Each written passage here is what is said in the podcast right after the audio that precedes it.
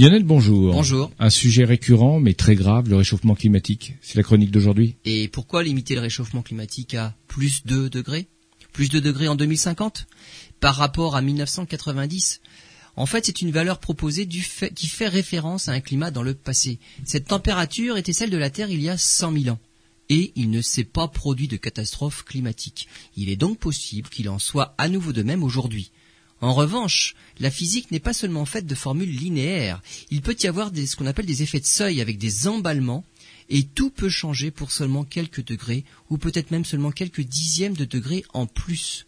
Les puits de carbone peuvent être affectés, l'albédo de la Terre, c'est-à-dire sa capacité à réfléchir la lumière du Soleil, ou bien l'apparition du méthane dans l'équation. La fonte du permafrost pourrait libérer d'énormes quantités de méthane contenues dans les clatrates, et le méthane est un gaz 25 fois plus puissant que le dioxyde de carbone dans sa contribution à l'effet de serre. Il semble maintenant même difficile de tenir cet objectif de plus 2 degrés en 2050.